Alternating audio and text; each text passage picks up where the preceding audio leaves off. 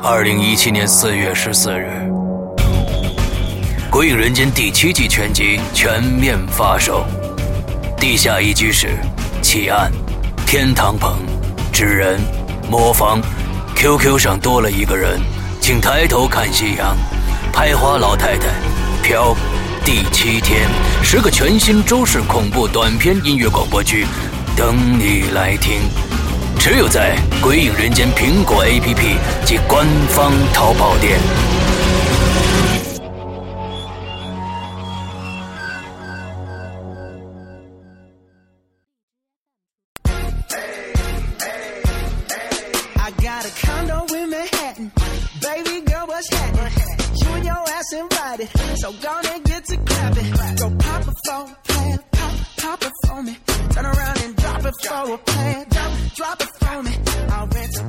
听众，大家好，欢迎收听影留言，我是沈阳。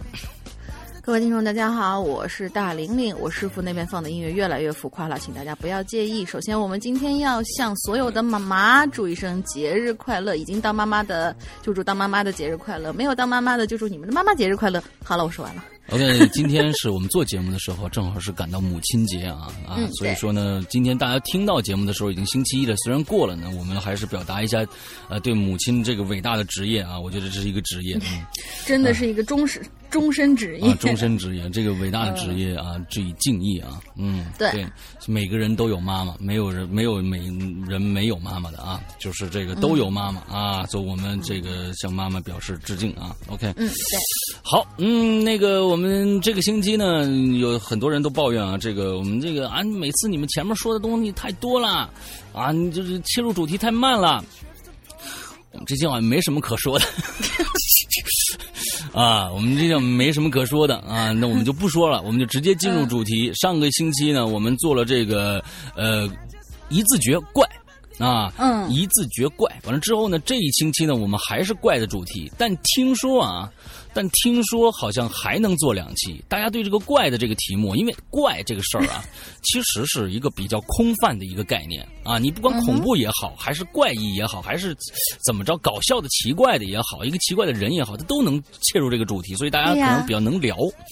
啊，听说还能做两期，上一集是我们是上，那我们呢？嗯上中下，嗯，上中下才三集啊，应该是四集。你这你这个感觉，上中下，啊上中下是吧？还能做一集是吧？嗯啊，那就是上中下。我们这这个这个东西啊，看看大家就这个怪啊，嗯，还能写出什么东西来啊？好吧，对我们今天直直入主题啊，来，嗯，第一篇稿子，嗯，好的。嗯，第一个同学是老朋友 Jason 回回，他说：“山羊哥好，骨感灵好。”为什么是骨感灵？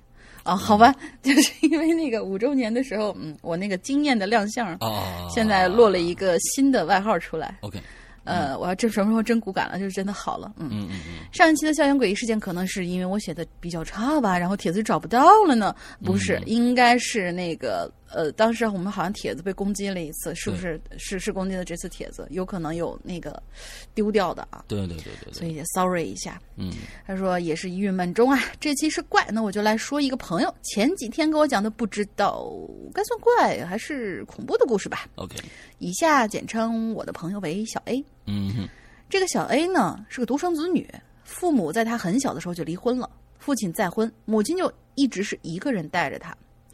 小 A 的父亲在离婚的时候留给了 A 和他母亲一套房子，而这个事儿呢就发生在这套房子里头。嗯，在 A 上初中的时候啊，他家的房子就要拆迁了。嗯这本来是件好事儿，嗯但是因为小 A 的姨妈呢一直想要分一杯羹，于是就跟小 A 的母亲说：“说我照顾你们娘俩这么多年了，这房子总得有我一半吧。”哦，小 A 的母亲就说了：“你照顾我，我是给你钱的呀，我不让你白照顾啊。”哦，呃，他括号里解释了一下，是因为小 A 的妈妈身体不好，日常家务什么的都是这位姨妈帮着收拾的。嗯 A 的姨妈就说：“那我不管，这房子有我一半，你要是不给我，就天天来闹，谁也别想过好日子。嘿，”小 A 的母亲就相当是无语啊。小 A 那时候才才刚上初中，有些事情呢，他母亲也是不想让他管的。于是就这样，他的妈妈和他的姨妈就一直是在闹。有一天，小 A 不在家，小 A 的姨妈又去他们家闹了，还打了小 A 的母亲，然后就把家里能砸的东西全砸了，不能砸的估计就带走了。哦之后就扬长而去。等到小 A 回到家的时候，家里已经几乎是没有什么完整东西了。小 A 的母亲在床角哭得稀里哗啦的，对小 A 说：“是妈妈没有本事啊，妈妈对不起你啊。你爸爸离开之后呢，给你留了一些钱，这些钱够你上学用了。你以后啊，多跟你奶奶家走动，你爷爷奶奶都是好人，他们一定会照顾你的。”嗯小 A 当时很愤怒啊，就去就想去找他姨妈评理去。小 A 母亲就不让他去，说是孩子，你以后要是争气呀、以后出人头地，给妈争个脸，不让再别人再欺负你就可以了。然后啊，就对小 A 说，他累了，想休息一下，让小 A 回自己房间去。小 A 回到自己的房间，心里一直在想着怎么报复他姨妈，反正越想越气，就想去找他姨妈。嗯可是他刚刚走出自己的房间门，想要往外走的时候，路过他妈妈的房间，就看到他妈妈从窗户上跳下去的那一幕。小 A 疯了，追过去，但是已经晚了。小 A 的母亲已经跳了下去。这件事儿过后呢，小 A 的姨妈是消停了，不再讨找他们家麻烦。小 A 也去跟爷爷奶奶去生活了。但是大概在小 A 母亲去世后的一个月左右，小 A 的姨父突然对小 A 说：“你姨妈不行了，想让你回去一趟，想要跟你说点事儿。”小 A 本来是不想去的，可是他奶奶说呢：“孩子，你还是去吧，毕竟是你姨妈，看看最后一眼。”行吧，那就去了。在医院里头，小 A 的姨妈跟他说：“小 A 呀，对不起啊，你能原谅我吗？我知道错了，但是你妈妈天天都来找我，我真的是错了。”小 A 当时就是很是纳闷啊，说什么事儿啊？我妈已经走了，你别在瞎说。姨妈就说了：“小 A 呀，你知道我这回为什么会住院吗？就是因为你妈妈。你妈妈走以后，我几乎天天都会梦到她。但是这一次，我在厨房做饭，就觉得这背后怎么有点凉呢？我没在意。可是过了一会儿，就觉得有人在我脖子上吹气儿啊！我回头一看，你妈正在背后盯着我，全身都是血，跟我笑，告诉我说：“姐姐，我等着你啊。”小 A 听完以后就觉得不敢相信，他觉得是姨妈心里有愧才会有幻觉的，就是说行行行吧，我原谅你了，然后就扭头走了。过了没两天，小 A 的姨妈就去世了。在她姨妈去世的当天晚上，她做了个梦，梦见自己在睡觉，然后她妈妈就从门外进来，坐在她床边。这时候，梦里的小 A 醒了，就问她。梦里的小 A 在梦中醒过来，他问他妈妈说：“妈妈，你怎么来了？”小 A 说：“小 A 的母亲说，我来看看你，顺便来接你爸爸。”他就说：“哦，好，那你们慢点儿啊。”然后梦里的小 A 就继续睡过去了。等到早晨醒了以后，小 A 就想着这个梦，他一直感觉不太好，就给他爸爸打了个电话，跟他说起，跟他爸爸说起了这个梦。他爸爸沉默了一会儿，说：“没事儿，来接我我就走，是我欠你们娘儿俩的。”嗯于是呢，三天之后，小 A 的父亲在去上班的路上出车祸去世了。小 A 接到这个消息时候已经崩溃了，爷爷奶奶也都崩溃了。他们一面哭着一边说：“小 A 呀，你妈妈都已经给了咱们提示，咱们怎么就没在意呀？”小 A 的父亲火化之后，他和他的朋友们在之前小 A 的母亲跳楼跳楼的那个房子里面说话。A 的朋友也是想陪陪他，怕他想不开什么的。嗯就这么一直聊到大概晚上十一点多，然后就听见之前小 A 的母亲住的那个房间里传来了一阵电话铃声，就是那种，我觉得应该是他妈妈之前嗯生前用的手机啊，是一种老式诺基亚的铃声。嗯小 A 和朋友们就有点毛了，就说有可能是谁电话忘在屋里了吧？他们就一起去那屋子看，但是把屋子里所有的角落和抽屉全翻遍了，什么都没有。他们几个就赶紧跑出去。当天晚上，小 A 又做了一个梦，梦见在那个房子里，小 A 的父母相拥而坐，微笑的看着他，朝他摆手。故事结束了，那个房子拆迁了。小 A 现在跟爷爷奶奶在，呃，生活的挺好，然后继母对他也不错。他马上就要去国外工作了，也希望他以后都是顺顺利利的。希望呃，因为太多不好的、不幸的事情在他身上发生。最后还是老规矩，说鬼影越棒，越来越棒棒的，上个越来越帅，骨感灵赶紧增肥啊！呸，我才不要增肥，我可是为了你。你说的方便，把名字都改了。嗯，对他这回把那个回杰森回直接改成了杰森回回。嗯，话说鬼影会员专区，我从来没有遇到过那种播放不了的情况呀，还是很赞的呢。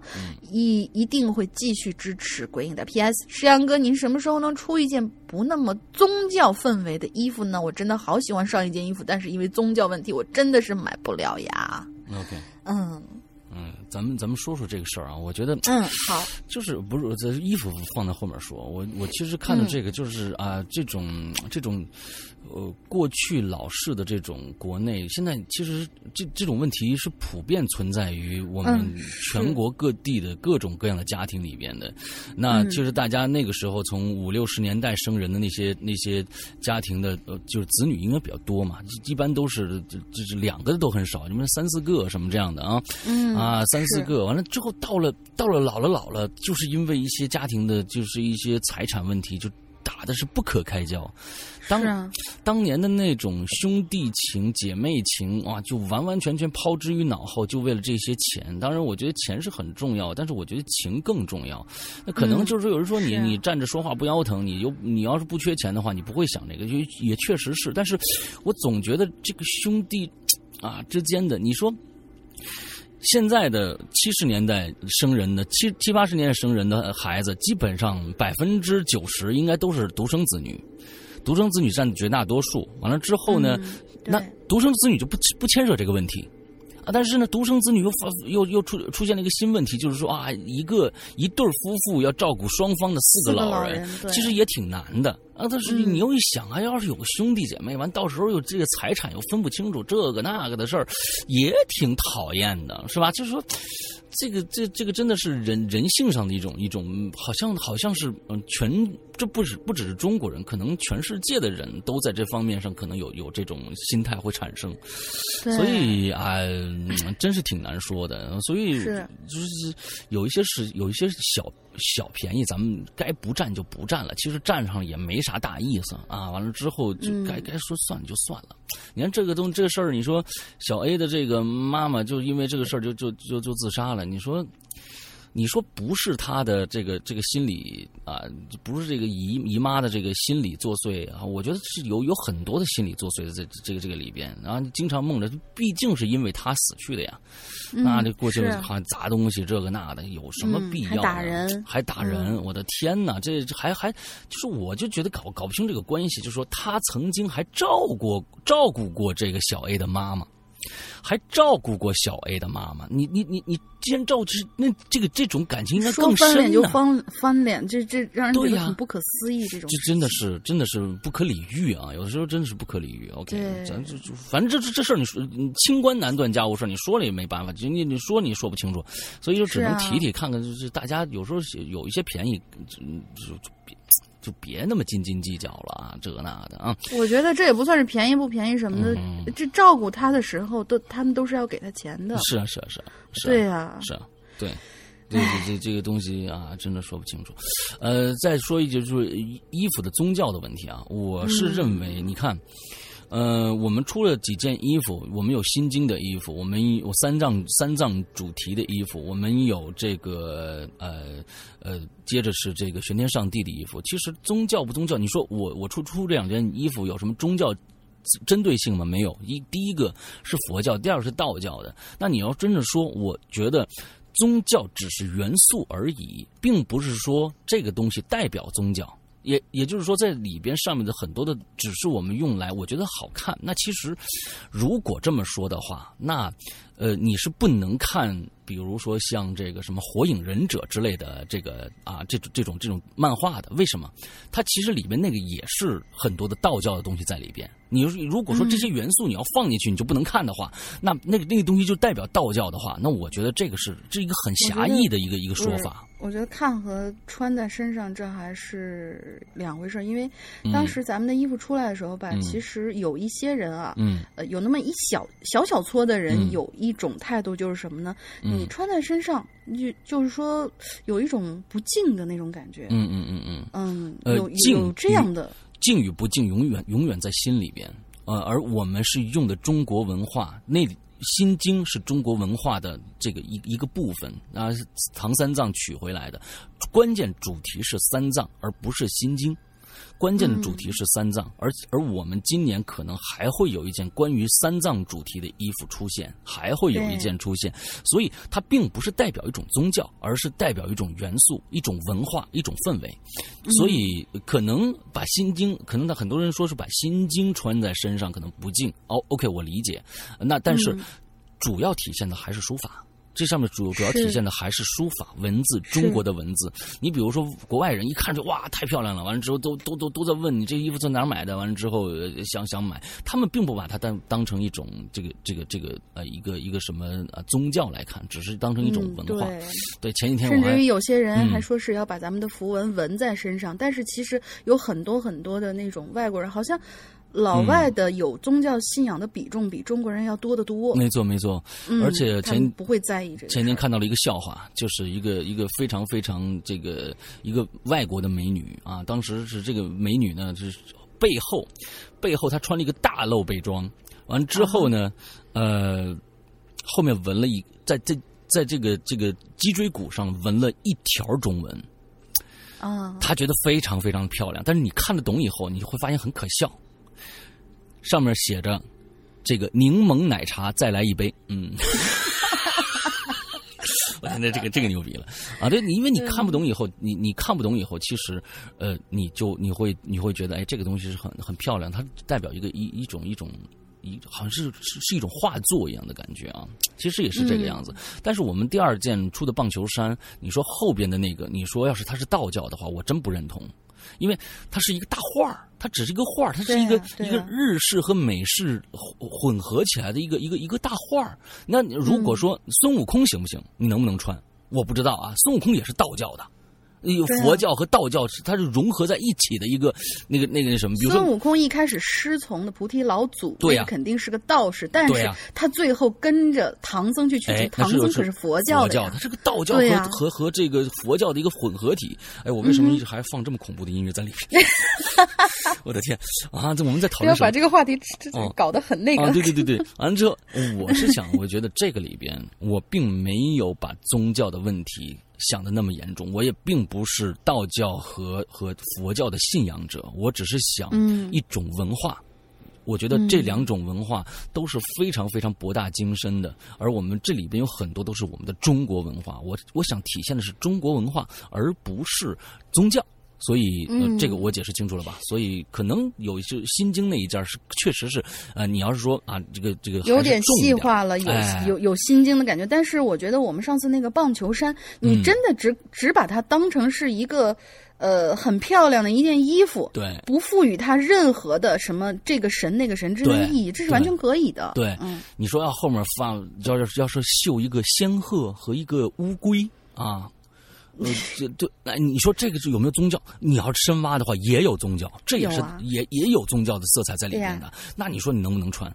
如果说所有很多中，就是说世界上的文化的起源很多是起源于宗教，呃呃，那你说要是这样的究根问底儿的话，你说你能不能跟宗教拉上关系？那肯定能拉上关系，那你什么都买不了了，是不是？啊，你说高达里有没有宗教啊？有宗教的。哎，当然有了啊，很多都是宗教的这个色彩加入进去的。那，嗯，好吧，我们我们接着说说下一个啊，嗯，这个茶韵书香啊，下面这个故事呢，我曾经单独发过一篇帖子，可能有一些鬼友呢已经看过了，呃，看到这个话题呢，我想再发一次。啊，这算是我人生中最大的一个未解之谜啊！我觉得很怪，但是呢，也许有知识渊博的朋友能从科学的角度解释一样。这个前面开开头，我觉得我就念过，好像啊，对，开这个这个这个开头，我就觉得我我好像念念念念过啊，听听啊，这个事儿啊，是我爷爷跟我讲的，听起来很扯淡，但是我爷爷呢是言之凿凿。我我爷爷还很小的时候，大概五六岁吧，住的是瓦房啊，就是泥筑的墙、青瓦盖的顶那种比较古老的平房。由于天气呢，呃，气候和时间的关系啊，这墙壁裂开很多缝啊。不知道从什么时候开始，爷爷就发现每天傍晚的时候啊，点起煤油灯啊（括号那个时候我们家没通电呢），这墙壁上啊就有许多白色的人影，是越来越清晰。那些人影是能跑能跳，就是听不到声，就跟看无声电影一样。他们走到这个墙缝、这个墙壁这个缝隙的地方啊，就会消失不见了。诶，就钻进的，好像钻进那墙缝一样。按我爷爷说法，就是他们好像钻进墙里头去了。但是呢，这个现象只有我爷爷和我姑奶奶，就是我爷爷的妹妹能看着，大人和其他小孩都看不着。嗯，这些白色的人影呢，比真人要小啊，能看到他们像我们人一样交流、劳交谈、劳作，似乎他们也没有意识到人的存在，互相呢是井水不犯河水，也没有什么可怕的。那我爷爷和这个姑奶奶很调皮，那个时候啊，他们。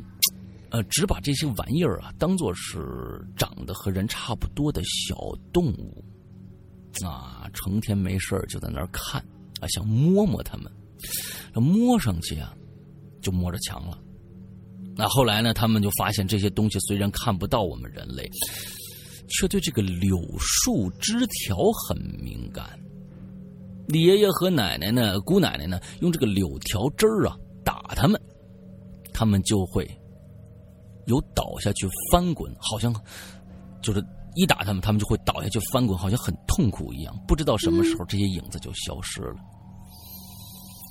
后来呢，有一天，我爷爷在灶台旁边烧火做晚饭。啊，我们村农村呢，那个时候啊，都是用这个柴火灶啊。做饭的时候，一个人炒菜，另一个人控制火候。爷爷坐在小板凳上，往这个呃这个灶堂里边添柴，哎。就有几个人啊，往他身边靠，好像是要跟我爷爷一起坐那个凳子。虽然那些人呢，爷爷不认识，但是小孩子呀，心思单纯，倒也没多想，只觉得这个很生气。我就这么一条小板凳，你你你你你们跟我抢，你你不能坐别的小板凳吗？于是呢，他就这么一边生气嘟囔，一边呢死死护着自己的板凳。在做饭的这个曾祖母啊，就问他说。一个人叽叽咕咕的，你吵吵什么呀？啊，这爷爷就说说，他们要抢我板凳。这曾祖母一头雾水啊，谁要抢你板凳啊？爷爷就说他他们好多人，这屋子里好多人要抢我板凳。可是曾祖母什么都没看着。我想啊，当时曾祖母的心里肯定是毛骨悚然。爷爷还说啊，有一天晚上他出去到这个。洗脚水，一开门，门口就站着一个人，大高个，背着一个很大的包，穿着厚厚的棉袄，把门就给堵住了。爷爷被吓一跳啊！随后呢，就叫那个人：“你你你让一让。”那个人却站着不动，也不说话。爷爷气的呀，就把这洗脚水啊往他身上啪的一泼。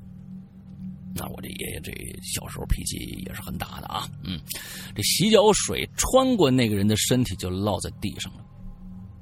曾祖父和曾祖母照样什么都没看到，这次姑奶奶也没看着。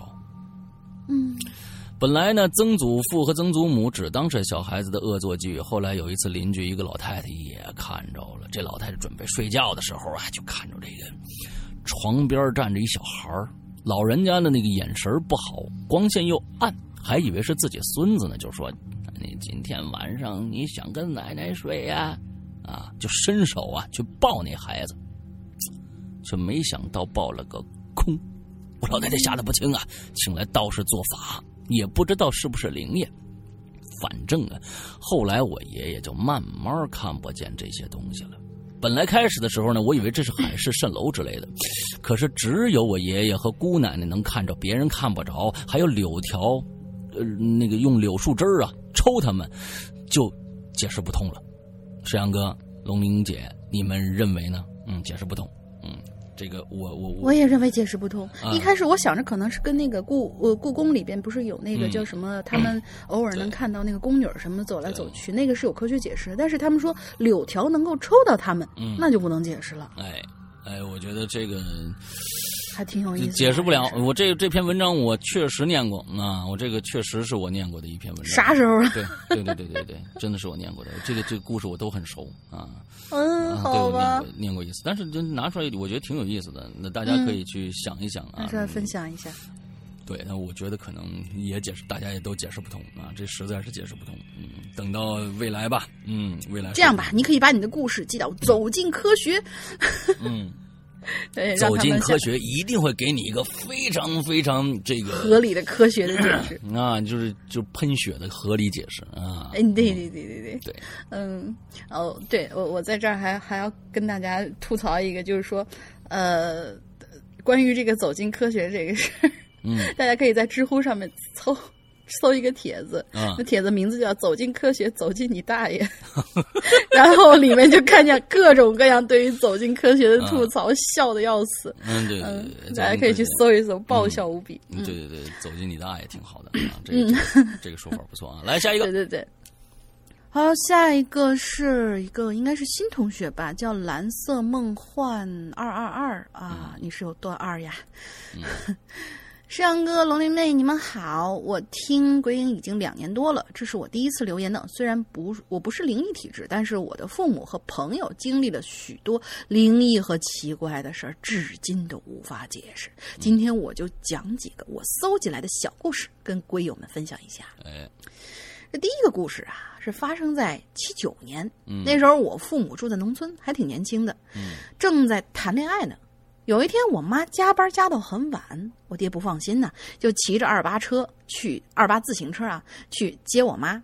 当时天特别的黑，淡淡的月光洒下来，只能勉强看到路。他们就一边谈笑一边骑车。忽然，我妈说看到不远的地方有火光，我爸就顺着顺着我妈指的方向看过去，嗯果然看到有一团火在那儿。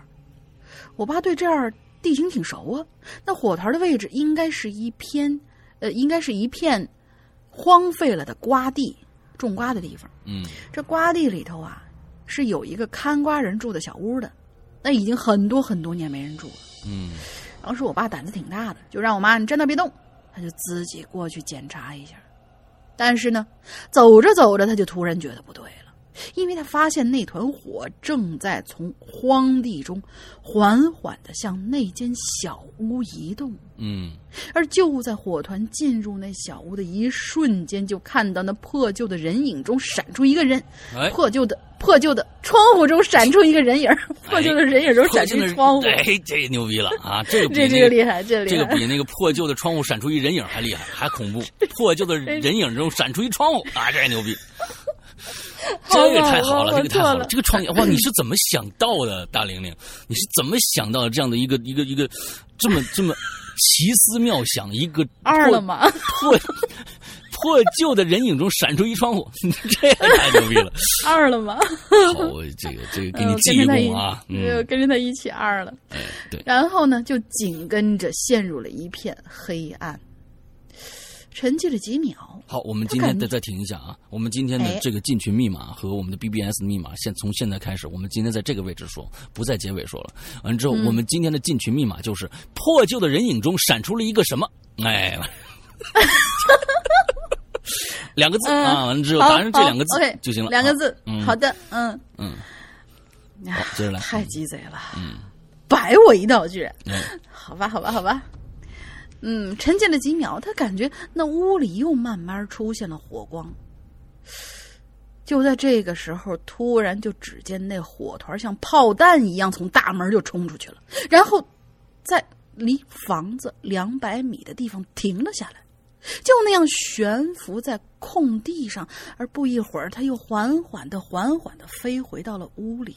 就这样一个动作来来回回反复了好几次。嗯终于，我妈，我终于我爸看不下去了，就朝着我妈的方向跑过去，一边跑啊一边喊喊呢：“咱还是别看了，快跑吧！这屋里肯定有鬼呀、嗯。而这个时候，那屋里的那个东西似乎是察觉到了外头的动静，他重复的那个动作也戛然而止，而且那火光也突然就消失了。紧接着，我爸就听见“咣当”一声。窗户破碎的声音，他猛地一回头，正好看见一个黑影窜出来。可是那哪里是什么人影或者鬼影？那分明是一个硕大的白狐狸，已经跑到了很远的地方了。嗯，这俩人回家以后呢，就跟我奶奶说了这件事儿。我奶奶想想就说了：“说这呀，一定是那些狐狸正在炼丹修炼呢。如果修炼成功以后啊，就可以化成人形，得道成仙。也许你们当时的出现是惊动他了，迫使他终止了修炼，没有成仙，于是就现了原形，逃跑了。你们以后千万要小心喽！那可是要小心了。哦，好家伙，这家伙，这得花花多少钱？多长时间呢？花多少钱还行？嗯，花多少时间呢？从从一人影里练出一窗户来，你这东西太难了，你知道吗？是是是，我也觉得太难了。你看，对对对对。索性啊，他们到后来呢，也没遭到什么报复。嗯，于是这故事就这么结束了，没什么下文。嗯。好吧，那么接下来就是第二个小故事了。第二个小故事，我奶奶讲给我的。嗯，那个时候他们住在农村，每家每户都有一小院儿。嗯，八一年的冬天，我爷爷病重，住到医院里了，有我姑姑陪着，而同时呢，我妈也大着肚子怀着我住在医院里头，有我爸照顾着。我奶奶呢，因为腿脚不好使，所以呢，只能待在家里头。嗯。有一天晚上十一点左右的时候，奶奶在睡梦中感觉有人叫她名字。嗯，她清醒之后还以为是做梦啊，于是刚刚躺下，那个悠悠的声音就又传过来了，还在那喊她。他起来以后，就从窗户里头似乎能看到一个人影站在了院中间。不是一个从是从一个人影看到一个窗户站在院子中间，是吧？你确定是吧？那也挺牛的，确定。好，嗯，确定，一定，一定，肯定。嗯，因为当时啊，那院子的围墙挺高的，大门又是从里边锁上，一般人是进不来的，而且是一点声音都没有。所以为了探个究竟呢，他就从屋里头拉开。院儿院里的灯的灯绳儿，整个大院就亮起来了。这时候我奶奶再朝院里看去，顿时就僵在那儿了，因为这会儿她看清楚了，那院中站的不是别人，正是我爷爷。穿着一身笔挺的中山装，戴着一个蓝色的鸭舌帽，一边叫着他名字，还一边朝着摆手。我奶奶就。我奶奶就把正要开门的手又缩了回来。她突然在想：我爷爷现在正在医院里头病重啊，病正病重住在医院里呢，根本就没有自理能力，怎么可能好端端的站在自家院里呢？嗯，他犹豫了一下，最终还是拧不过自己的好奇心，握紧把手，一下子就把门打开了。可这时候突发就发现院子里的空空如也，什么都没有。嗯，我爷爷。那个像我爷爷的一样的那东西也就凭空消失了。当时我奶奶心情还没有平复，姑姑就从医院打打来了电话，传来了爷爷去世的噩耗。所以这难道是我爷爷死前最后的遗愿吗？他是不放心我奶奶过来看看他呀。事情并没有因此而结束。就在我爷爷死后不到一小时的时间，我爸爸也从医院打来电话，说我妈生了。嗯，哎，怎么说呢？真是我们家真是悲喜交加呀！但后来想想，这有可能就是我爷爷对这个家的眷恋，不想就这样放弃。也许是投胎转世到我身上，想让生命得以延续下去吧，让我好接着照顾我们这个大家庭。好吧，就先写这两个故事。有时间我会把其他故事发到贴吧的。嗯，现在发到论坛哈，不是贴吧。文笔不好，请大家见谅。我觉得很好啊。最后，祝归影越办越好。我期待下一个五年、十年，我们会一直陪下去的。谢谢，感谢，感谢，感谢啊。嗯，对，其实，其实我觉得应该不是这个爷爷投胎到这个啊这个小孙子身上，这样太赶了。嗯，他得先不是不是不是，他得我觉得说不定。啊，说不定不是吧？你看啊，这个这个东西一个小时啊，一个小时的事儿之后呢，从从这个这个还要走这个道，完了之后还过奈何桥喝汤，完了之后再去转世投人，呃，这投胎，完了之后，这个这个好像太赶了，啊，这个太赶了，我觉得应该不是，应该不是。哎，这样，这位同学，你可以嗯问问你奶奶啊，嗯，就是说爷爷，比如说有没有什么特殊的，比如说胎记啦、记号啦什么之类，你看看你身上有没有？因为我我突然想起，就是那个当时看的那个 呃《见鬼》，呃嗯是第二部吧？嗯。那个电影里面就是舒淇和舒淇一起待产的那位朋友，嗯。就是好像她公公投胎到哦他的那个小孩儿身上，然后脸上就有一道那个哦。什么胎记什么的。OK OK 嗯，可以看一看。OK。OK OK，好，嗯，下一个啊，叫叫素节流啊，素界流啊，对。你你好，诗阳诗诗哥，玲玲姐，我天呐，诗诗哥，我每次啊，在电视、电电影、报刊、手机，永远看到那条消息的时候，我都心里咯噔一下，完了之后就永远觉得他是在说我。就是说，刘诗诗，呃，怎么样？又又怎么着？嗯背后什么怎么着？又又又出什么丑闻，或者怎么着？又被谁怎么着？就是怎么着？我那是背后一我师傅其，哎，我师傅其实是跟吴奇隆有点儿嗯那个什么关系的，大家大大家慢慢想吧。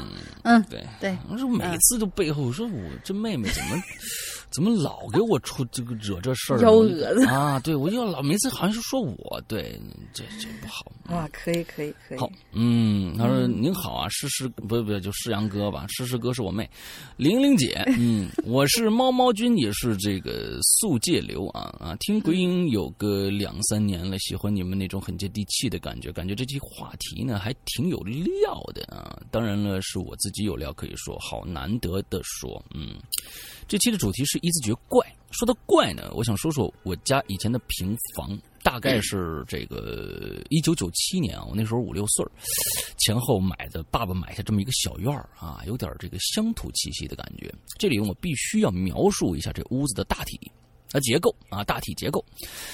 前后两个屋子，中间呢是大片的空地，我天，太牛逼了！空地里呢还有棵海棠树啊。我们住在靠里边的那座房子，一共是一室一厨一客厅。而卧室里呢有一个小窗子，这窗子呢后、呃后都是芦苇，呃这个窗子后啊都是芦苇荡，可以看见水塔和一些这个土块房子。那好棒的风景、哦！哎，卧室的门啊对着一个厨房里的小窗子，而厨房里的小窗子呢则正对着院子外的大门，也就是在卧室里啊就能看着院子的门。哎，这故事就开始了啊！我们家搬过来呢有几年啊，我父母就离婚了。我还记得八岁那年除夕呢，奶奶带着我和哥哥们啊，就括号是姑姑家的孩子啊，当时姑姑家离我们很近，只有一两分钟的路啊，来到呃姑呃，我看看啊，奶奶带着我和哥哥们来到姑姑家的大片的空地前烧纸钱儿，给祖先祭祀。那一年不知道奶奶怎么了，给孤魂野鬼啊也烧了一堆啊！我在给这个祖先磕头的时候没注意，也就给这个孤坟孤魂野鬼也磕了个头。嗯，所以那年开春儿啊，我就出车祸了，双腿双腿很难动弹，无论呃无聊的我呢，也不知道怎么了，每天都做很多纸的小人儿，幻想他们是公主王子，用纸呢给他们做衣服。其实我也不知道那时的我呀是怎么想的，我总是自言自语啊，自说自话，不亦乐乎。有这么一天呢，小叔啊就来我们家，就看着我在玩纸人呢，就把这纸人啊收走扔了，并告诉我说那纸人这东西不吉利啊，会招来不好的东西的啊。我很怕呢，我我就就当时我听这话就很怕，我就没再玩了。而且那段时间啊，也总爱做一些奇奇怪怪的梦啊。括号在童年的警绳里，那期我有详细的描述过。OK，有一个警绳啊啊，有警绳的一期话题里面，嗯呃，他说过这个故事。怎么说呢？奇怪的梦境属于常态吧。从开始害怕变成麻木了，大概是我十二岁左右，我开始见到一些东西，并且自己会有一点轻微的梦游。呃，比如说自己的什么叫轻微的梦游？比如说自己这个四肢啊，会不是不受自己控制。啊，其实呢，有两次看到的东西印象比较深刻，啊。上学期的上学时期的我和奶奶一起睡觉，晚上呢睡觉呢，奶奶喜欢把这个卧室的门打开。夜里我迷迷糊糊的睁着眼睛，我想上厕所去啊。我这一看卧室门口啊，有一个灯笼，白色的。那个时候我就有点懵啊，紧接着恐惧。那我快速的闭眼，掐自己。我心想，嗯，是心里默念，这是幻觉啊！这是我看着这个厨房小窗户透过来的月光啊啊！之后呢，我再一睁眼，看到卧室门口啊，依然有灯笼，白色的。我看见了那只手和灯笼，好像还发着淡淡的白光。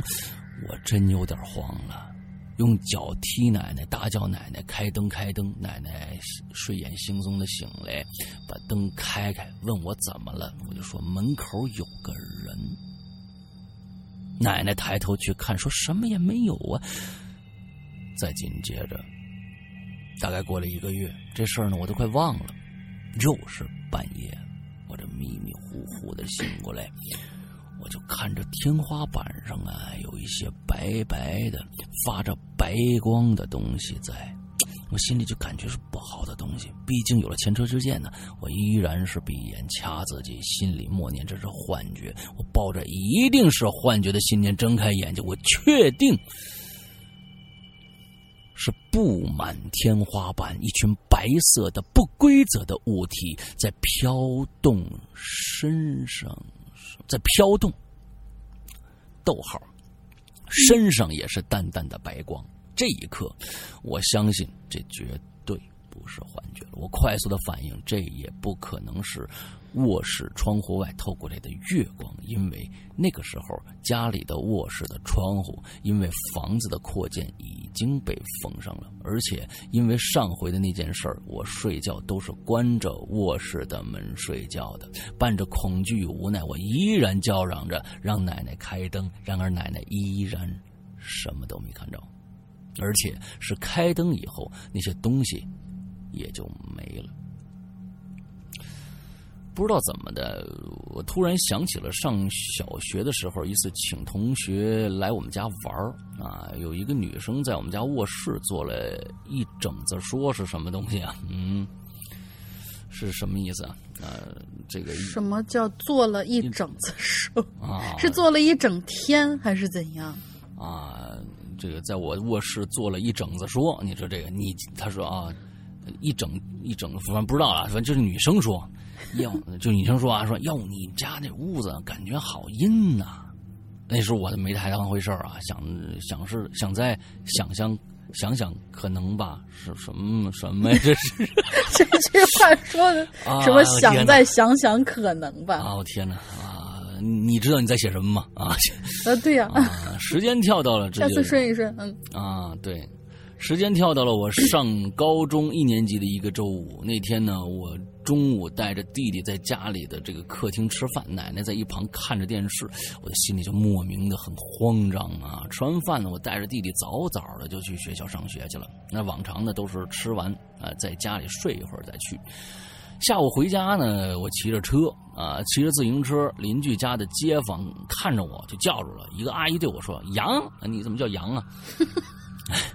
还真是羊啊，就是那个那个那个，对对对。对，嗯。啊，就是羊涮羊肉那个羊啊，羊，你奶奶不在家啊，你你们家房子塌了啊，你快去医院看看你奶奶吧。因为我那个时候自己心里很乱，有点不晓得不敢相信，我就把车拖回家，打开院门一看，我家的客厅真的塌了，但还好我看到 客厅的一个小沙发被倒下来的房梁。堆出了一个三角的空间。随后我往医院赶，看到，看到，看到，看到，看到奶奶躺在医院里啊！这个护士说我奶奶也是命大，房房顶塌了，但是呢，刚好把奶奶围在了一个小三角区里边，所以呢，只是砸断了一条小腿，现在已经用石膏固定了。但是奶奶的身体也随着那次之后也不好了。如今的我呢，已经工作了好几年了。一次在家与奶奶闲聊的时候啊，说到了这件事儿。奶奶说呢，那天她也觉得心里很难受啊。我和弟弟出去以后呢，她也出门溜达了半个小时，但是心里不放心，又回屋子回屋子的沙发上小小睡一会儿。结果轰隆一声啊，这房子就塌了。奶奶吓了一大跳，不过当时砸伤了脚啊，还好邻居家的阿姨来找奶奶玩，看到这个场景呢，赶紧就报警了。要不然呢？我天哪，这么长还没完！哇，好长！咋了？我已经已经四页了，嗯，啊，我就不敢想啊。其实奶奶这么说的时候，我也是后背发凉。呃，如果当时我没有一时兴起啊，想早早带弟弟上学，而是吃完饭在客厅的小床上睡一会儿，恐怕有些事儿就不是砸伤脚那么简单了。没错。这都是天意，这都是命。可能大家呢会说，你讲这么多也没说你们家的房屋子和怪有什么关系啊？对呀，这我也我也这么觉得。嗯，其实自从这一连串的事情发生以后，我始终觉得我们家房子洪水有问题。嗯，我们家的卧室的气场不好，尤其是卧室出了门，基本就是一个密封闭的空间啊。而且呢，在我上学期。上学期间呢，我在这个房子里不止一次想自杀。我的妈呀！总觉得生活太痛。我天，你多大呀？你不是这这个生活太痛苦。学上学的时候就就最幸福的时候，我觉得死了是一种上学的时候的小孩不这么觉得，总觉得上班以后就痛苦了，不是痛苦就结束了。但是上班以后的人会告诉这些小孩。珍惜吧，其实上学以上学的时候才是最幸福的。对，人生所以人生就是一种痛啊，对对，就是痛苦，苦苦苦苦苦苦苦 啊！但是每次都在吃了药以后就快速自救。哎呦，我的天，你还吃过药啊？我觉得可能是我命硬吧。奇怪的是，我做了几次这样这种傻事儿，我似乎想通了一些事儿。自杀（括号自杀不是一种解脱，而是一种痛苦）。不是以不要以为人死了就什么事儿都没有了。自杀是最可耻的选择。选择自杀的，在死后会选择会重复死时的痛苦。你这是从哪儿得到的消息呢？不知道啊，这种倾向我再也不曾有了，但始终觉得对房子的感受不大一样。在我上高三的冬天呢，那天呢，我记得好像是姑姑的生日，姑姑家呢来了很多人啊，我们也被叫过去吃饭啊。这个傍晚家里来了很多人，傍晚家里，嗯，没有这个单立人真的是傍晚啊。傍晚家里来了很多，你是用五笔字形打的吗？对呀。呃，傍晚家里来了很多人，大家吃饭都是吃的很愉快。突然，这姑父啊就从门外跑进来了，对我姑姑说：“呃，对我姑说，他刚才呀去给我们上炉子，发现厨房着了起来，于是赶紧浇水把火给扑灭了。”但是打开我们家卧室，发现家里刚生产的母猫和小猫已经煤气中毒死了。嗯，奶奶觉得不祥，就把母猫和小猫呢装到这个塑料袋子里面埋葬了。而我却觉得是猫猫们替我们挡了一劫。如果当时我选择在屋子里写作业，那死亡的还会只有猫吗？嗯，呃，看到这样的一个情节，我就会想到大玲玲。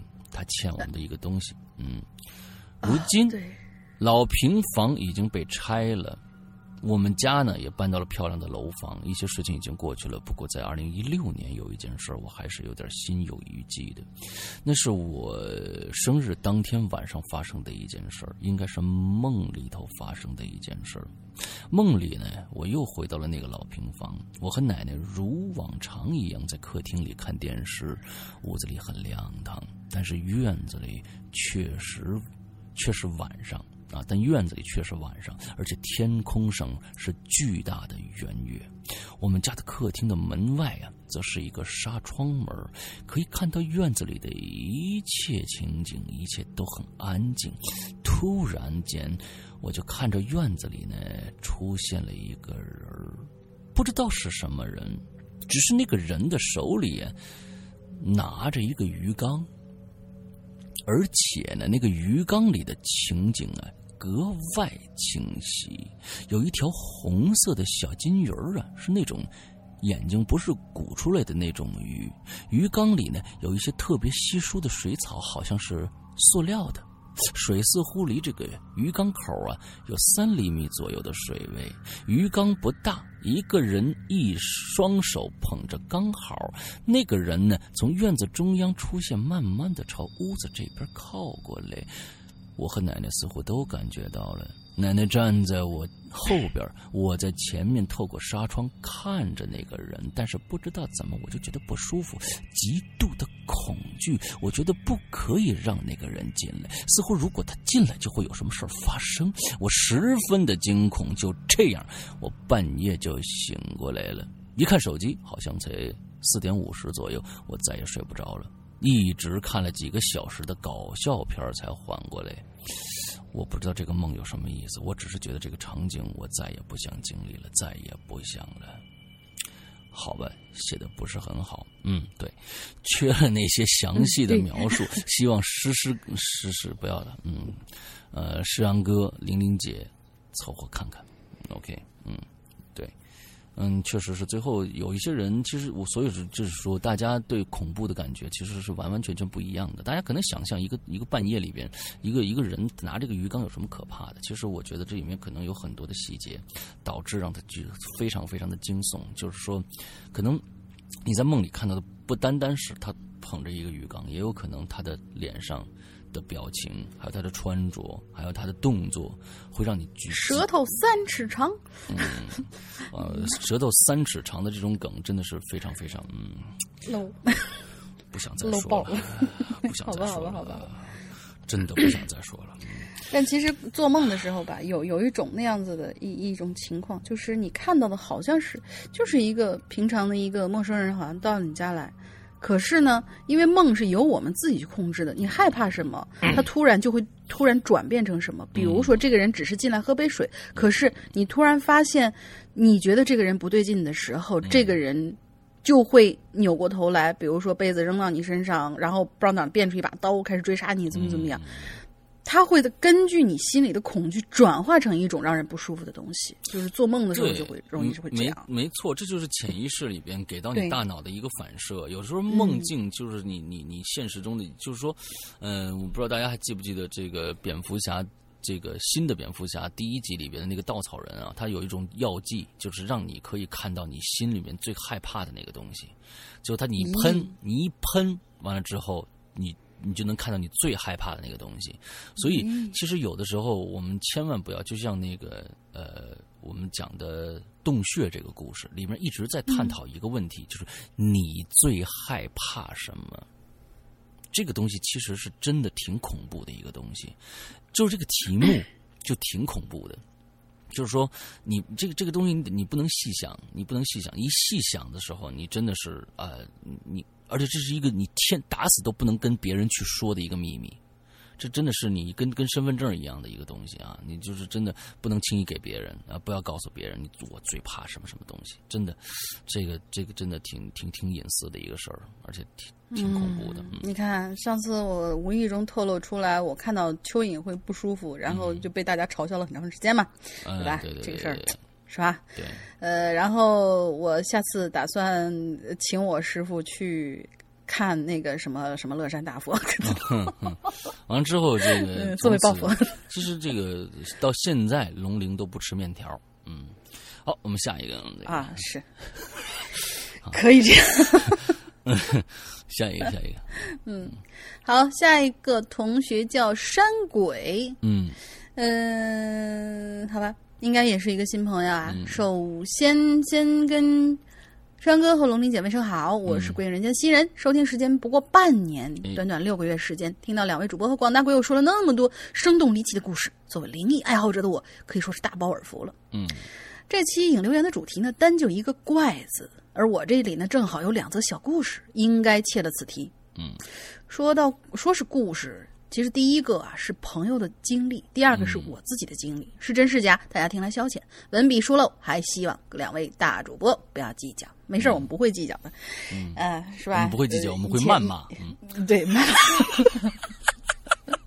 嗯，对，我们在心里会谩骂，你知道吧？就是呃，胸中有无数个某一样小可爱的小羊驼奔过，就那种感觉。对对对对，咱们先说说我这朋友的事儿吧。我这朋友呢是个挺有故事的人，她呃女她啊，算是我生平这么多年唯一认识的一位半仙儿。哦，这女孩的名字呀特别有门道，嗯属于五行俱全啊。嗯，简单来讲呢，就是名字拆开，金木水火土一一对应，哟，挺有意思啊。嗯这女孩八字特别轻，从小身体就不太好，所以很容易就能看到一些有的没的、常人看不到的东西。但是好在呀，他经人指点，也学会在这些违背物理常识的东西面前呢，保护自己不受伤的一些方法。嗯，这是大背景，咱们在这里简称他为小 A。哎，小 A 又来了啊！小 A 又来了，嗯小 A 又来了。小 A 是一个经常在我们故事里面穿梭的一个人啊，各种各样的角色，他的这个就就就跟柯南里面的那个黑黑、哎那个黑影一样。哎黑黑影一样啊，各种角色担当啊，来，呃，对对对，这事儿说起来呀，发生在四五年前的一个夏天，北方呢夏天很闷热的。嗯、小 A 当时放假在家，夜里休息的时候是不开空调的，他喜欢把窗户打开，然后关上纱窗。这天夜里头还跟平常一样，小 A 躺在床上熄了灯，闭着眼，但是还没有完全睡着。嗯当时的姿势呢是脸冲着墙的，背对着窗子，半梦半醒之间，他就突然感觉哪儿不对劲儿呢。嗯，后来跟我说，他感觉有那么个东西从窗户里进来了。而这方面呢，小 A 的感觉一向是很敏锐的，可是这回等他反应过来要转身的时候，就发现自己已经动不了了，以为是鬼压床啊。在我在我看来，就相当于鬼压床的一种感觉呗。嗯小 A 不能动了之后呢，正呃，就因为他当时正面对墙，而城市里面的光污染挺严重的，大半夜街灯啊、车灯啊，其实还挺亮的，所以他就能借着窗外的光看到那东西映在墙上的影子。嗯小 A 看清的时候，冷汗就下来了。那是一个很奇怪的身影，人形儿，很高大，长胳膊长腿儿，头上长了对儿角，形状好像是牛角一样。牛魔王来了呃，牛魔王没那么瘦。哦，这东西进来之后呢，就在房间里面摸摸索索的，一直转来转去的打圈儿。嗯小 A 就觉得他一直在找什么东西，但是找什么又不知道。找了一会儿，他就跑到了小 A 身后站着。当时小 A 正背对着他，就感觉他凑过来把自己的嘴给掰开了。我天哪，小 A 还是不能动，但是嘴巴大张着，还是背对着那东西的姿势哇，。这个好恐怖，这个这个哦，对对对对，这这这这个 pose 太可怕了。那东西搬完嘴之后，又开始在屋子里转悠，接着找。小 A 那时候头皮都已经吓炸了，一直挣扎着想动一动，因为大家都知道，鬼压床拼命想动的时候话，那个手指头和脚趾头还是能动一点的，所以小 A 努力斗争了一会儿，哎，就恰巧把嘴给闭上了。按道理说，背对着那个东西，他应该是看不见小 A 的嘴巴。可怪就怪在小 A 闭嘴之后，他就跟能看见一样，动作突然就停了，又走过来扳小 A 的嘴。然后小 A 就再也不敢闭嘴了，干脆把眼睛也闭起来。过了一阵子，他就发现自己渐渐可以动了。再看墙上的影子已经消失了。这件事之后，他把这事儿告诉了我，想必那东西已经找到了想找的东西，于是就离开了。嗯，不过好在那东西没有什么恶意。至于为什么一定要搬开小 A 的嘴，这事后我俩想来想去，反正到现在也没搞明白。嗯，他可能是要找小 A 的智齿。嗯，对对，金牙，嗯对，所以就是他这这这位就是中国，就是到了中国以后的牙仙子，嗯，好，应该就是这样。好吧，下面来说说我个人的这经历吧。我呢是一个留学党，人在西欧的某个国家，留学几年啊，深切觉得这个国家真是灵异重灾区啊！嗯不知道哪儿来那么多孤魂野鬼成天作妖。大概两年前吧，我从我身在的城市南边搬到了北边的某个住家儿嗯这房子的房主是个华裔，房子看起来呢是近几十年才造的，算是比较新了。因为欧洲这边好多住宅都挺古老的，常住欧洲欧洲的人都知道，很多建筑都是有历史的，嗯甚至在 Booking 上订酒店都能订到一些文化遗产改建的酒嗯，店，没错没错，甚至连修道院啊改造，甚至修道院改造用修道院改造旅社之类的。嗯这跟欧洲国家的城市规划有些关系，在这就不多，在这儿就不多赘述了。其实我铺垫了这么多啊，就是想说，出事儿的这个房子很新，也一点都不阴森，采光还非常好，布局都很正常。毕竟我所在的这个国家很多房子的布局，其实说起来都是一言难尽的。嗯这事儿呢，也是发生在半夜。我是个夜猫子，睡得比较晚，那时候其他室友都已经睡着了。我躺在床上，处在半梦半醒之间。那时候已经很困了，马上就要睡着的时候，就听到有个声音。最开始的时候，我听着根本没在意，也许因为声音太远了。那个时候我住五楼，听起来就像是窗外大街上的声音。后来为什么引起我的注意呢？是因为我发现这个声音出现在屋子里了。嗯它是一种怎么形容呢？这种声音就是我曾经养过大型犬，那是那种一旦狗运动量大了，吐着舌头急喘的声音。哎呦我的妈呀！吓我一跳，吓我一跳。嗯 或者说像是什么野兽在粗喘，我能确定不是人发出来的，而像是某种动物。嗯当时这喘气声已经出现在屋子里，大概就在客厅的位置。顺带一提啊，这边的房子隔音真的挺差的，纸糊一样。据说因为建筑墙啊都是用空心的材料做成，啊所以我能够听到这声音，但是我不敢动，真的不敢动，因为不知道那是什么呀。说实话，也不知道该做什么，就只能闭着眼睛听着那喘气的声音穿过客厅和走廊，还有我室友的门前，接下来就出现在了我的房间。那时候我怕的要死，就只能闭着眼睛等死，大概有点掩耳盗铃的感觉吧。能听出来这个声音，发出这个声音的动物，蹲到了我床上，大概就是我头部的位置，然后就开始越喘越急，越喘越快。哎呀妈呀，真是心脏都窜到了嗓子眼儿的感觉，真的就是在濒濒临极限的一瞬间，可能是出于什么生存本能吧。最后我一个鲤鱼打挺一样，从直接从床上弹起来，头皮都是麻的。简直就跟恐怖片里的俗套情节一样。可是，这房间里什么都没有，而那声音就在我起身的一刻戛然而止了，就像是做了一场梦。可是我相信自己的感觉，当时的情况之下，如果我再不弹起来，我感觉下一秒他真的要扑上来了。嗯嗯，后来呢？事实证明，这房子的确不太太平。这件事发生之后，又发生了一个更离奇的，导致我搬家的事件。以后有机会可以讲给大家听。最后，祝大家万事如意，归隐人间，蒸蒸日上。各位五一哎，五一劳动节快乐！嗯，你的时差是有多久啊？对五一啊，对啊，五一刚刚啊嗯呃，是不是已经留这个话题了？对呀、留了，这都已经第二个星期了。哦，好吧，嗯，好吧，好吧，好吧。其实我我想说啊，它的这个狗狗的这个声音，就是类似于这样的情节啊，我是在一个美剧里边看见到过的。那个狗狗就是你真的是看不到，嗯但是它它能够实质的去伤害人。那个好像叫什么地狱之犬，哦呃，就是老外叫它地狱之犬，是在那个《邪恶力量》这个片子里面有过的一一一种东西，所以我我想到的是那只那种狗，就是地狱之犬。那地狱之犬是我是我猎人的一个宠啊，好不说这个事儿，啊，啥啥啥什么嗯什么鬼听？不懂，你听不懂，嗯，好吧，嗯，好，我听不懂，我听不懂。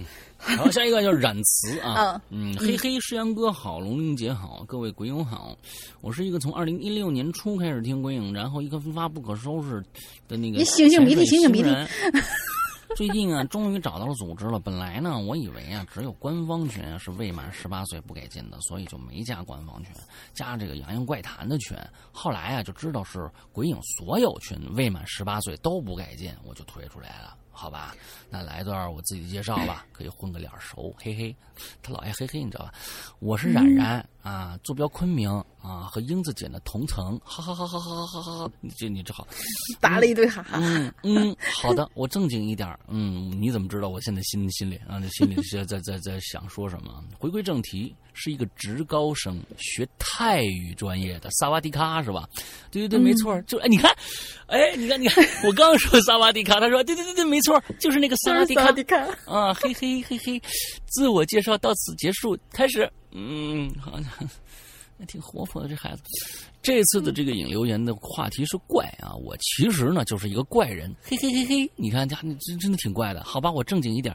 嗯，是啊，你正经一点。我经历的怪事儿虽然有，但是我想先讲讲在我的泰语口语老师身边发生的事儿吧。嘿嘿，你看，哎呦，好，就要疯了，你知道吧？嘿嘿，嗯。嗯嗯，你你一定是费玉清的粉丝。嗯嗯，我的口语老师啊是泰国清迈大学的教授。下面这件事儿啊是在上课的时候普及国外文化讲给我们听的。嘿嘿，二零一三年的时候，他没有时候我已经习惯了。嗯，嘿嘿，嘿吧。嗯，二零一三年的时候啊，口语老师所的这个系里头啊来了一个新老师啊，简称老师 A。你看这个。小 A 又当老师了，小 A 当老师了啊！对对。经过一段时间的相处之后呢，老师 A 呀就显现出了一些比较小人的一面。哦。哎，到处说口语老师的坏话，甚至造谣，无端生事。口语老师出于都是一个学校同事的这种心理呢，虽然说很生气，但是呢，也只能叹叹气，无奈的忍下去了。这口语老师和学生的关系挺好的。无论中国学生还是泰国学生啊，有几个这个泰国学生呢？呃呃哦，无论是中国就是关系跟同学的这个关系挺好的，不论是中国这个学生还是泰国学生都挺好的。有有几个泰国学生呢，知道了老师 A 的种种行为啊，为口语老师打抱不平，在口语老师面前呢说了这么一句话，啊，要给他点教训啊，还是个女他啊，要给他点教训。嗯，嗯几个学生呢？说完这句话没几天，就有消息传给口语老师了。说什么呢？这个老师 A 呀，突然就疯了。嗯，口语老师最开始啊，是没想到那几个这个泰国学生随口一说的话的，只是连忙啊。跟着去把老师 A 呢送到医院了。把老师 A 送到医院的时候呢，老师 A 又疯了一把啊！大众大庭广众之下呢，演了一把脱衣秀。虽然说呀，这老师 A 呢只疯了两三天，但是呢，老师 A 之前可一直是个正常人啊，毫无精神病史啊。再加上那个那几个泰国学生之前随口说出的那句话，嘿嘿。被下蛊了，我只能想到这一点。这肯定是被下蛊了，嘿嘿，嗯，嘿嘿。接着是第二个故事，啊，人家是这种语气。这第二个故，呃，这第二个故事呢，就是关于我自己了。某一天晚上呢，我呢清清楚楚的记着自己是开着灯睡觉的，可这第二天早上我起床，灯是关的，而我卧室的门呢是被我反锁上的，我妈爸妈根本进不来，我。大晚上的睡觉根本没印象，自己醒过来，灯我反复的开开关关也是好的，难不成我梦游了吗？嘿嘿。Oh my god！Oh my god！以上呢就是我两个怪怪的小故事。第一次留言，希望被选到吧。如果选到了，我泰语期中考试就一定会过的。嘿嘿。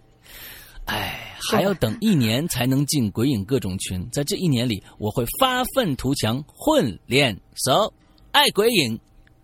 嘿嘿。我现在满脸脑补的呃，山哥的形象就是艾克丽丽。谁？艾克丽丽。艾克丽丽是谁啊？嗯，不知道自己去百度吧。这是一个网红 就是艾克。对对对对对，就是一个看起来很泰语呃很很泰国感觉的一位网红，呃，表情包里很多他的啊，好吧，自己去自己百度，啊，好吧。好吧，嗯。嗯，嘿嘿，嗯，呃，黑吧黑吧黑吧黑吧。好，下一个啊，嗯。下一位同学叫我一直都很小心，嗯。嗯，他的网名就叫我一直都很小心，我们叫你小心好了。嗯，其实我现在在我现在这个年龄之前啊，发生很多让我彻夜睡不着或者害怕到极点的事儿，但是也分很多阶段。我记得刚记事的时候事情偏多，到了小学大年大年纪到初中。就开始出现的不是很频繁，好吧，我有点不太好的预感啊，大家祝我幸福吧。嗯高中、大学是高频繁的阶段，发生的那些事儿，在别人看来可能真的是见怪不怪了，但对我来说却是永远忘不掉的恐怖记忆。为什么在别人看来是见怪不怪呢？那说明就没有多怪。嗯，为什么这样？嗯哎，不懂不懂不懂嗯来来继续往下听啊你是说说说说，就是可能就是人别人的根本是见怪不怪，你而你自己大惊小怪啊！我们看看啊，哎，有可能。狗哥，嗯对对对这个故事到底是怎么回事啊？嗯而这么多事情当中呢，我印象最深的就是高中那一次啦。嗯，我高中，我的高中很小，是个比较小的那种学校，嗯教学楼跟宿舍楼都是环绕着几个小山坡建起来的。我的卧室呢，正好在一楼最，我的寝室正好在一楼最靠边的一个房间。嗯说实话，环境不怎么样，我就睡在了寝室最里边右边的那个床位的上铺。嗯还是卧室嘛。嗯，我是个挺胆小的人，一有坏事儿我就可能，呃，一有坏事儿我就可能会怕一个礼拜。嗯可是不知道为什么，不想让他来，他偏偏就会来。进学校睡觉第二天啊，隔壁寝室的一个同学晚上睡觉的时候就莫名其妙的从上铺头冲下就这么掉下来。哎他没有受一点伤，掉下来之后甚至还在地板上睡得很香。啊，这件事儿我是在第二天传开之后才知道的。学校对于这件事的解释是，那女相女生啊睡相不太好，不小心掉下去了。然后那个女生的床上就多加了一层保护板。嗯那时候我听了没什么想法，甚至觉得还有点搞笑，嗯心想那女生心也真够大的，这都能掉下来。不过接下来发生的事儿啊，我就真的笑不出来了。嗯隔了好几天之后的一个晚上，因为寝室定时的熄灯关系，我就熄灯关系要呃不，因为寝室定点熄灯的关系，我就很早睡觉了。很奇怪的是，半夜的时候，我发现我动不了了，嗯，闭着眼睛却能看见周围的一切。我每张床，我们每张床都是配蚊帐的，隔着蚊帐，感觉周围比我不睁眼的时候看的还都清楚。而更清楚的是，此时有一双惨白惨白的手正比在我脖子上，手貌似没用力气，但我就是感觉喘不上气。而重点是，只有手，没有别的，就是没身体啊，没胳膊啊，什么都没有啊，嗯只有两双手，呃会，会两只手。那会不会是一双手套呢？嗯，好，我们咦接着接着往下走。嗯我当时已经害怕到极点，想动动不了，张着嘴巴发不出任何声音。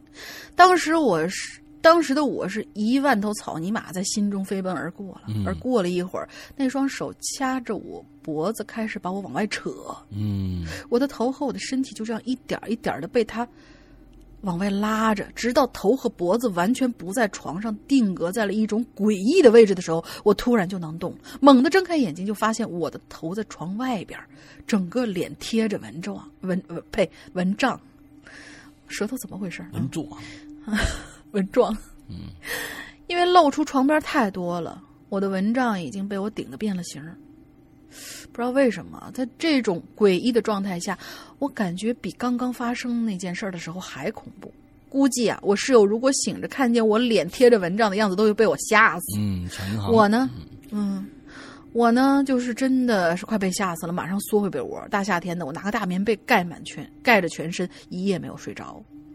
事后很久，我突然想起年幼的时候，我一个人睡在二楼的时候，也出现过这样一双白手，也是那么白，也是这么掐着我，一样是动不了的。但他没有拽我，仅仅是掐着我喘不过气来。那时的我醒过之后，没有害怕，而是默默的、吃力的、别扭的穿好了衣服，下楼找我妈妈。后来我回想了一下，难道是他又来找我了？而之前的那个女孩子掉下去，只是因为认错了，误闯了乌龙而已。鬼也是啊，嗯，还能办乌龙的事儿啊，对，呃，对，反正也是挺怪的。嗯，这好，这故事就结束啊了。名字叫《一双白手套的遭遇》。嗯，嗯，对，好，我们今天最后一个故事叫燕子 S X Y 啊。嗯，啊，我我猛一看，我就个 sexy 啊，我以 少了一个，少了一个一 e 啊。嗯，我以为燕子 sexy 的啊，OK，应该不是啊，S X Y 啊。两位主播好，第二次留言，终于有个相关的主题了，我就讲讲我童年遇到的怪事儿吧。嗯，我小时候啊，体质不好，出生以后呢，一个月就因为肺气肿就住院了。哎呦，哎呦，听我妈说呀，当时这个病危通知啊都开出来了，不过还是化险为夷，可能是体质弱的关系。我妈说呢，我经常会发生一些难以解释的事儿。对我妈，我奶奶说呢，我六岁的以前呢不能喝喜酒。六，我奶奶说我六岁以前不能喝喜酒。一开始我妈不相信。有一次呢，我爸爸的二妹结婚，他们把我带去了。白天在新房里我还挺正常的，晚上吃饭的时候，奇怪的事儿就发生了。我一坐在餐桌旁啊，就开始说不舒服。只要我拿我妈一拿筷子，我开始吐。我妈看着我吐呢，就立马放下筷子，查看我的情况。她只要一放下筷子，我立马就好了。接着呢，她看我没事儿，又拿起筷子准备吃菜。她一口菜还没放在嘴里，我又开始吐。我妈这没办法了，一口饭都没吃，就匆匆带我回家。一回家呢，我就活蹦乱跳。呃，后来我三姑结婚了，嗯，他妈不信邪的又带我去了。哎，不，等等等等等，应该是我妈吧？你要把这个我我妈变成他妈的话，就变成骂人了，你知道吧？我妈不信邪的又带我去了，没问题。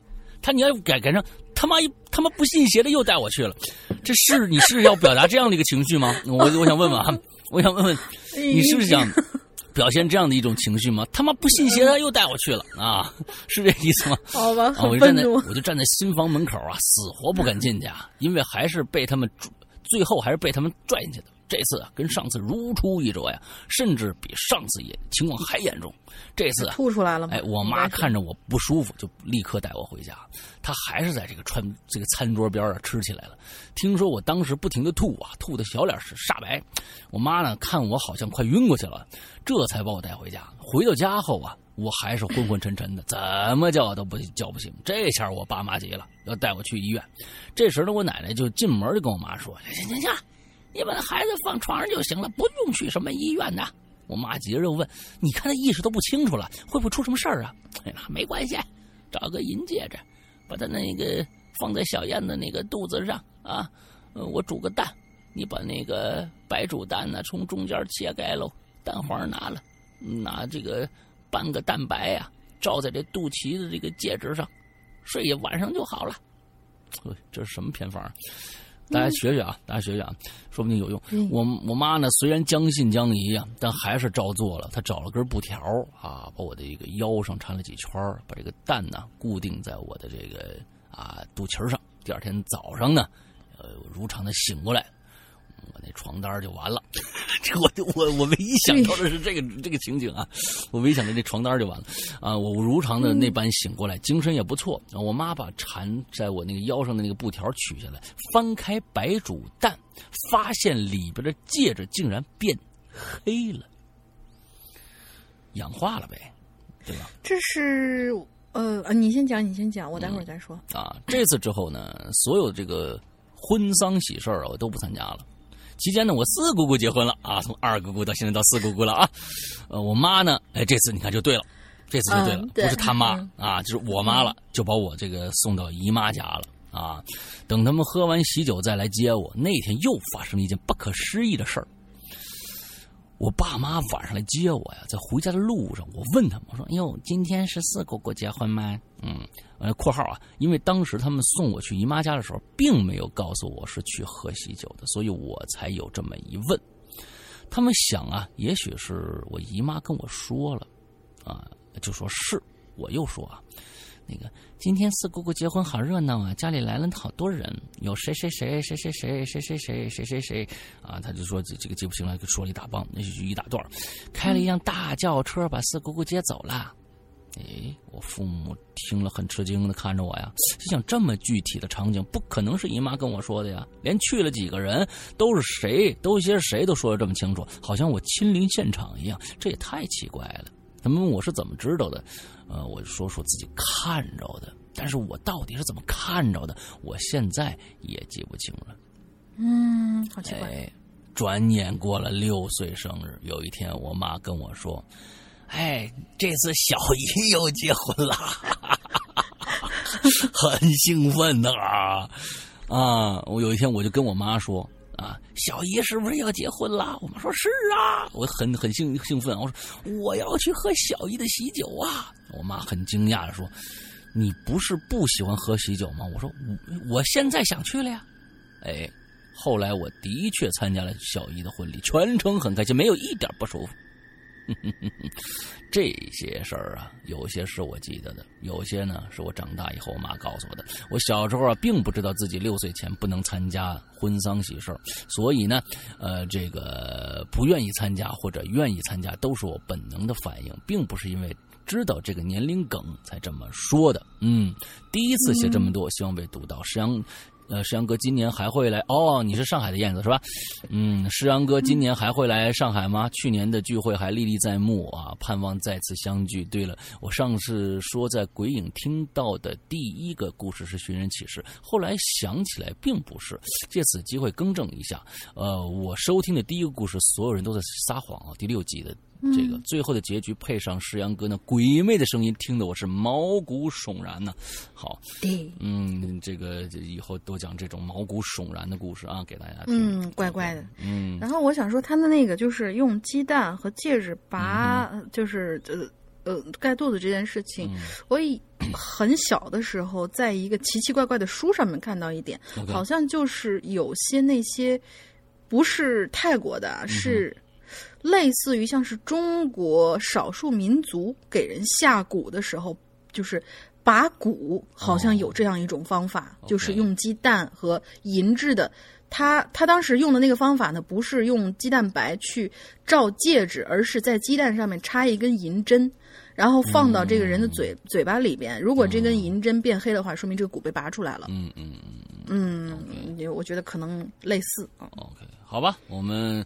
今天的这个节目就差不多到这结束了啊！下个星期这个怪的主题还会持续一周啊！但是我们已经其实留了新的主题，大家不用在这个怪的后面再继续了，因为我们已经留了新的主题了。新的主题是什么呀？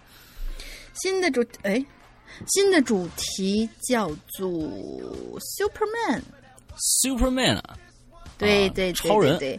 不是我们想的那个超人，所以具体大概是什么样的一种主题呢？大家还是去论坛我们的 BBS 点鬼影 Club 点 net 里面去跟帖就知道了。好，好，好，我们今天的那个进群密码在最开始已经说过了啊，进群密码大家在中间的时候已经说过了，您去自己去找一下啊啊。嗯，好，找不见就不怪我们了。哎，好，完之后那个我们再再想在结尾的说一下，现在我们的这个《鬼影人间》的会员专区，从上个星期四开始已经正式的，呃，喜大普奔的、万众瞩目的。呃，这个痛哭流涕，哎，痛哭流涕的更新了大玲玲的最新的长篇剧场《蒋家小院》的第一集，也就是说，以后每一周都会更在我们的在我们的会员专区里面，呃，更新我们的《蒋家小院》这个这个呃，每天每个星期二和星期四会更新两集，呃，已经开始更新了啊。完了，另外呢，呃。就是刚刚更新完的我的那个老千第二部，我们可能会在六月中，六月中的时候，呃，才会上架淘宝，所以还要等一段时间，还要等一段时间，因为我们要保证会员的呃这个提前收听收听量。对，提前收听量。嗯所以现在其实大家购买会员的话，其实还是可以听到老千二的，老千一是听不到了，也肯定肯定是听不到了。老千二大家还是可以听到的，一一直到我们正式上架淘宝的那一天开始，我们会下架，我从从我们的这个会员专区里面下下去。也就是说，呃，老的会员是可以听到老千二的，但是新买的会员、新购入的会员就听不到老千二了。所以这段时间也是请大家可以去选择一下我们非常非常良心的这个呃会员专区的一些呃这个这个这个会员制，大家可以通过嗯两种方式来购买，一个呢就是必须你有苹果手机啊，这是必须的，必须有苹果设备、啊，必必须有苹果设备 iPad。iOS 设备啊，对啊，那个 iTouch、iPhone 都可以。之后呢，去下载我们的《鬼影人间》的这个 APP，搜《鬼影人间》就可以搜得到。之后在里边呢，你可以直接用这种内付费的这种方式来购买，这个是最简单的一个方法。但是呢，我们不推荐这种方法，一个呢不好玩儿、啊，你直接就付款了；另外一个呢。这个价钱是一样的，但是淘这个苹果会扣掉我们百分之三十的利润，对他们就自己拿走了。完之后呢，还有一种方法就是通过微信的这种方法，微信号大家记一下，叫“鬼影会员全拼”，鬼影会员全拼。之后呢，你就可以加这个服务号、客服号。完了之后呢，跟对方我们的客服人员，呃，这个搞鸡毛的鸡道办主任招财追债，呃，石榴英。奶奶，鸡还要得少个鸡奶奶，对不对？对啊、这这活儿就最近很少练了啊，很少练。对对对对对对，搞鸡毛的鸡道办主任、嗯鸡奶奶奶追招财追债石榴英。呃，追招财追债石榴英啊，完了之后呢，英子跟我们他跟跟他来联系，他他呢你嗯会给你详细的解释我们的会员是包括什么，不包括什么。完了之后，我们有一些什么东西，比如说，我觉得现在其实其实最最最热门的，大家去去加这个的就是我，呃，就是我在《洋洋怪谈》上的所有的现场的剪辑录音啊，故事的剪辑录音，这个是非常，我觉得是。只有会员可以享受到的一个一个福利，对，而且以前它没有时效性，就所以说我讲过的所有的故事都可以在这个这个我们的会员专区里面可以听得到。现在正在更新，是你讲过的所有《扬言怪谈》的直播精简版可以听到，不是不是石阳哥讲过的所有故事，啊，对对，这又又。又误区了啊，这又误区了啊，是我在《扬言怪谈》这个视频直播里面讲过的所有的故事，呃，这个都可以在我们的会员专区里听到，而其他的、嗯其他的地方哪儿都听不到这些故事。而且现在正嗯在、呃更新的就是我正在直播的一个节目叫呃失失失失控失控失控。啊失控对不是失常啊是失控。这个故事我是非常非常非常非常非常非常推荐大家呃吐血推荐大家去听的一个一个故事非常好听的一个故事。呃上个这个星期应该该更新第四第第五集第第五、第六集了吧，应该是差不多了。嗯，所以就非常非常多的内容等待着大家，呃，来来收听我们的会员制里面的东西啊。所以希希望大家能够踊跃的购买，绝对让你值回票价。嗯，OK，嗯，对，OK，好，我，们最后一、嗯一一个环节就是再复述一下我们的 QQ 群的群号是二四二幺八九七三八。再说一遍，二四二。二四二幺八九七三八。当你的年龄到达了我们群里面规定的这个最低限度的四十啊时候，，四十岁，嗯，对对对，呃，最最低限度，最最低限度的时候呢，你就可以把我们每期最新的一期的引留言所留的，不知道留在哪儿的、嗯一个嗯进群密码，是每期肯定都会有的，但是在哪儿你们自己去找。嗯最新的一期进群密码输入进去，你就可以通过验证加入群里面跟大家一起玩啦。嗯，OK。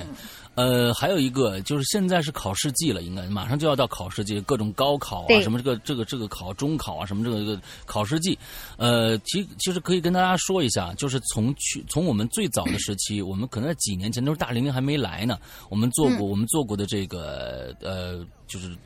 当时也算是限量版吧，就是这种那个 T 恤，呃，符文 T 恤里边的文昌帝文，昌帝君。还有去年我们生产的我们我们的夏天的这个主题 T 恤也是限量版的文昌帝君，大家一定要注意啊！已经经过无数人的验证，真的穿着管用。考试穿上以后会，哎，考试穿上真管用啊！完了之后，你比如说但是并不代表你能不复习哦。啊，对对对对，但是你并不能，你说我怎么还不及格啊？啊，天天上课睡觉那也不行我怎。么这个穿着文昌帝君还不及格啊？那是因为你要不穿的话，你就考零分了，你知道吧？好吧？哎，还是要好好学习。但是啊，呃，确实穿上这个以后呢，我觉得你在从你的自信这个信心上来说啊，能给能给大家能做加成啊。但是如果说是现在我我我想买，我到哪买买不着了，这个真的是买不着，今年没有了。今天已经没有，嗯完全就我们每次都是定制，所有的衣服我们都是定制，并不是说是我们生生产一批货出来完等着大家来买，并不是这样。所以你当当时不定的话，就肯定没有。而我明年呢，从今年已经赶不上了，我想从明年开始，我每到四月份的时候。我就可能会推出一个跟玄这个这个文昌帝君相关的一个小东西出来，大家可以在那个时候可以没有买的话，可以再购入一下。对我觉得这个还是不错的啊。OK，好，那今天的节目到这儿结束了，祝大家这周快乐开心，拜拜。拜拜。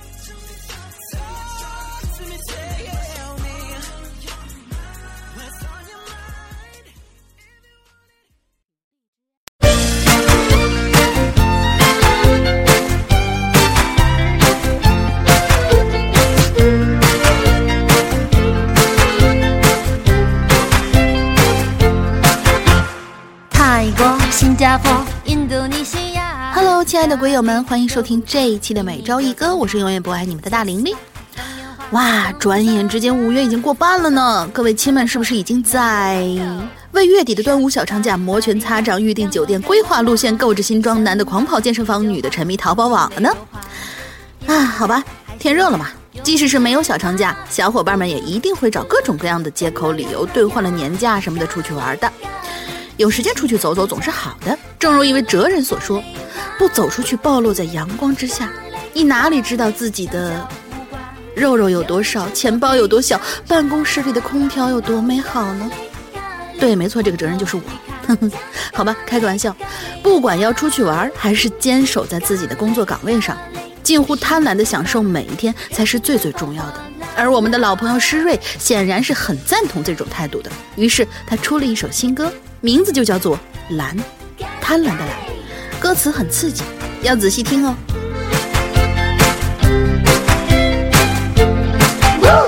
泰国、新加坡、